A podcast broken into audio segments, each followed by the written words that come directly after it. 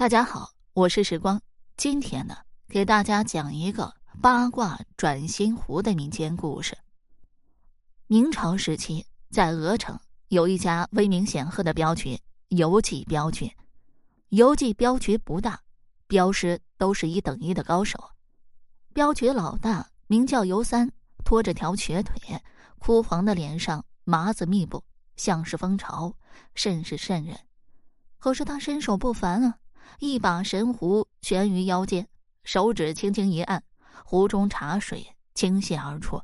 只见尤三身形飘动，转眼张口接住，泻出之水，点滴不洒。这游记镖局呢，别具一格，只接黄镖，别的镖啊啊，对不起，哪怕出钱再多，尤三也不稀罕。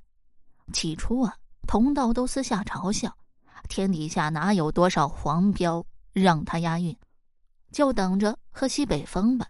这奚落归奚落，确实也是事实。鹅城巴掌大的地方，黄标一年不过两三次。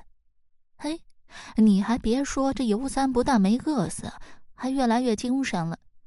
据说因为那把神壶被官府视为江湖大盗的九尾狐，都畏之如火，从不碰他的镖。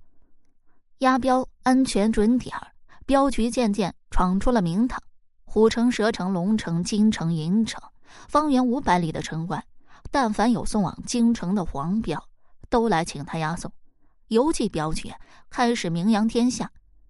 这邮寄镖局只押黄标的事，慢慢传到了朱棣的耳朵里。这朱棣呢，虽然是大明皇上，可他活得一点都不像皇帝。当年发动兵变。夺了侄儿的皇位，自己却留下心病，神经兮兮的。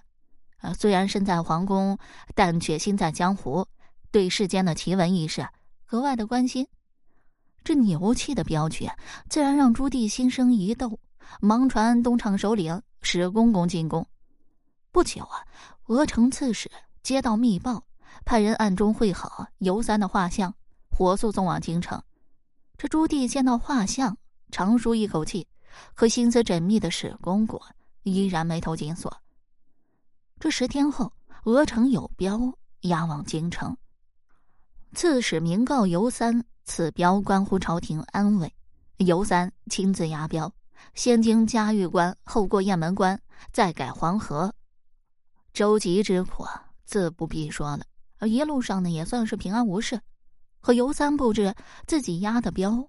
不过是个假官封，内藏一张白纸，裹着一根鸡毛，用鹤顶红去毒精心泡过，千分之一的毫克就能避人于无形。按照史公公设想，倘若尤三偷窥，必死无疑。啊，谁知这尤三都没碰箱子一下。朱棣随宣游镖头觐见。朕听闻你有一把奇火，可取来一赏啊？尤三伏在地上，头也不敢抬。草民不敢，恐惊圣上。你尽管施来，恕你无罪。尤三这才爬起，眼见龙椅屏风雕梁画栋，自己再熟悉不过，如今都成了过往旧事了。这尤三定了定神，从腰间解下壶，置于身旁按机之上，右手食指轻按后旋即松开。尤三身形晃动。瞬间已跃三丈开外，张开嘴巴，那茶水未洒一滴，进入口中。又一晃动，迎水而上，飘至湖边，轻拍水纸。为什么？个个睁大眼睛，呆若木鸡。朱棣大喜，忙问道：“湖中喷出之水，朕可否一尝？”尤三又跪道：“草民不敢。”朱棣道：“一事无妨。”尤三恭请朱棣。立于三丈开外，嘴巴张开，朱棣照做。众人皆望朱棣。尤三忽旋转壶盖，轻按壶钮啊，大叫一声：“乱臣接水！”那水柱裹着劲道，径直射向朱棣喉咙。只听一声惨叫，朱棣气绝身亡。他的喉咙上穿出无数的细孔，原来水柱之中裹挟着众多细针。太监大惊失色，结结巴巴的道。有刺客刺杀皇上！快快捉拿！为什么这才醒过神来？团团围住尤三。尤三怒喝一声：“乱臣朱棣已死，寡人才是皇帝，谁敢不从？”为什么又傻了？朕不从。这时有人大喊：“左右还不速速与朕拿下！”屏风后又转出一个朱棣来，原来先前暴毙的是个替身。大殿上方落下一张巨网，尤三有再天大之功，也再难逃遁。再说尤三那壶啊，是藏有机关的，名曰八卦转心壶，有阴阳二钮。尤三接水按了阳钮，待朱棣接水按了阴钮。尤三并不姓尤，姓朱，是前任皇帝朱允文的儿子朱克卿。他易了容，故而朱棣不认识。朱棣当年借靖难之意，攻下南京，弑杀朱允文一家时，朱克京凭一身武艺，虽然伤了一条腿，但得以逃脱。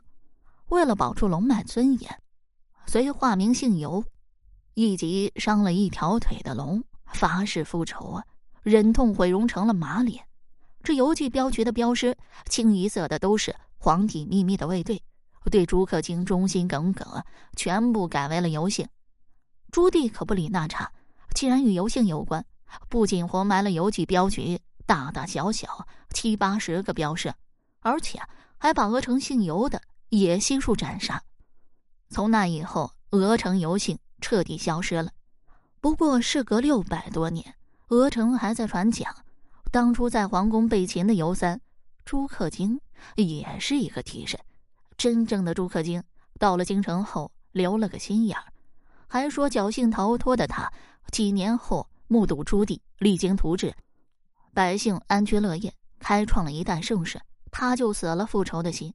这鹅城野史有缘，随上峨山寺削发为僧，遁入空门。当然，这也只是个传说。好了，这个民间故事我就讲完了。如果你对其他民间故事感兴趣的话，点个关注，来个赞，我接下来。还会为你讲更多、更加精彩的民间故事。